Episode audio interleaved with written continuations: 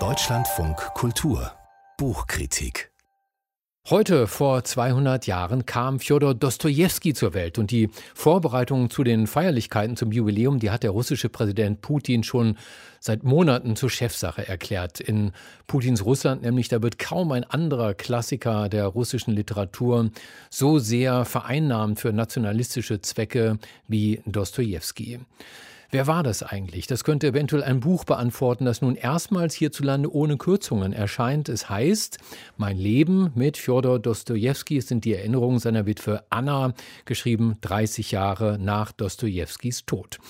Olga Hochweiß hat das gelesen. Frau Hochweiß, wie liest sich denn so ein mehr als 100 Jahre altes Buch, das ja sicherlich nicht ganz unvoreingenommen daherkommt, oder?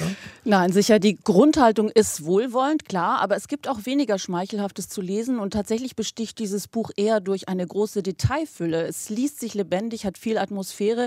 Sie führte während all der Jahre ihrer Ehe 14 Jahre lang stenografische Tagebücher und die bilden das Material des Buchs.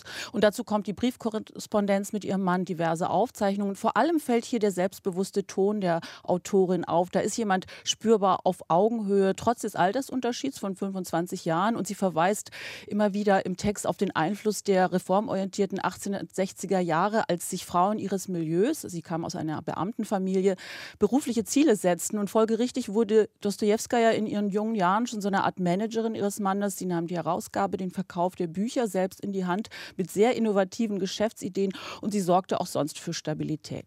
Kennengelernt hat sie ihren Mann als 20-Jährige. Was für einen Mann hat sie da kennengelernt? Wer war das?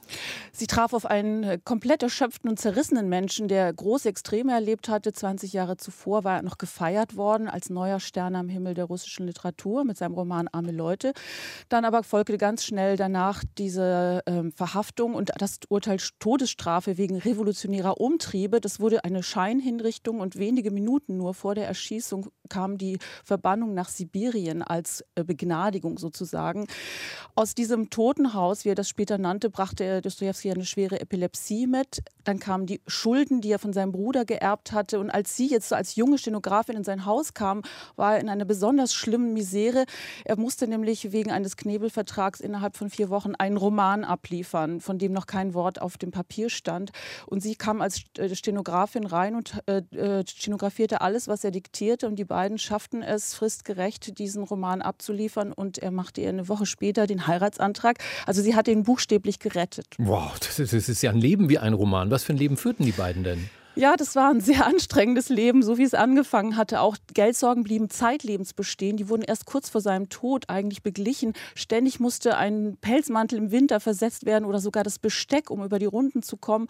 Und hinzu kam, dass Dostoevsky ja schwer spielsüchtig war. In den vier Jahren, die sie zu Beginn der Ehe im Ausland waren, verspielte er wirklich jeden Rubel, alles Geld in Bad Homburg oder in Baden-Baden und äh, versetzte sogar den Ehering. Und das wird sehr genau beschrieben. Jeder neue Brief, diesmal aber bestimmt gewinnig und dann wieder diesen beschämte Information, dass alles verspielt wurde. Das äh, zieht sich durch diesen Roman. Und es war einfach so, dass die Romanhonorare extrem knapp ausfielen. Es gab keinen Besitz, keine reiche Mitgift, auf die man zurückgreifen konnte. Also wurde mit diesem Schuldenberg im Nacken geschrieben, unter größtem Termindruck. Er nahm wegen dieser Geldsorgen auch journalistische Arbeit ein. Und die epileptischen Anfälle, die flankieren diese, diesen Druck und auch ziehen sich auch wie so ein roter Faden durch das Buch. Aber es wird nicht nur geklagt und gelitten in diesen Erinnerungen. Es gibt lange Passagen, in denen die Autorin wirklich die Nähe zwischen diesen Eheleuten sehr anschaulich beschreibt, dieses anhaltende Glück. Sie hatten vier Kinder, zwei davon sind allerdings früh gestorben. Und diese Nähe hatte eben auch damit zu tun, dass sie Teil dieses Schaffensprozesses blieb. Sie stenografierte auch weiter die Texte und äh, kümmerte sich um die Vermarktung. Nun kann man ja vieles erzählen. Worauf legt Anna Dostojewska ja besonderen Wert in diesen Erinnerungen? Ja, ich glaube, das wird aus diesen, äh, jetzt dem, das ich gesagt habe, schon ein bisschen deutlich. Sie zeigt ihn als Privatmenschen. Sie wollte ihn mit seinen Vorzügen und Mängeln, Zitat, zeigen, wie er in der, äh, in der, in der Familie war.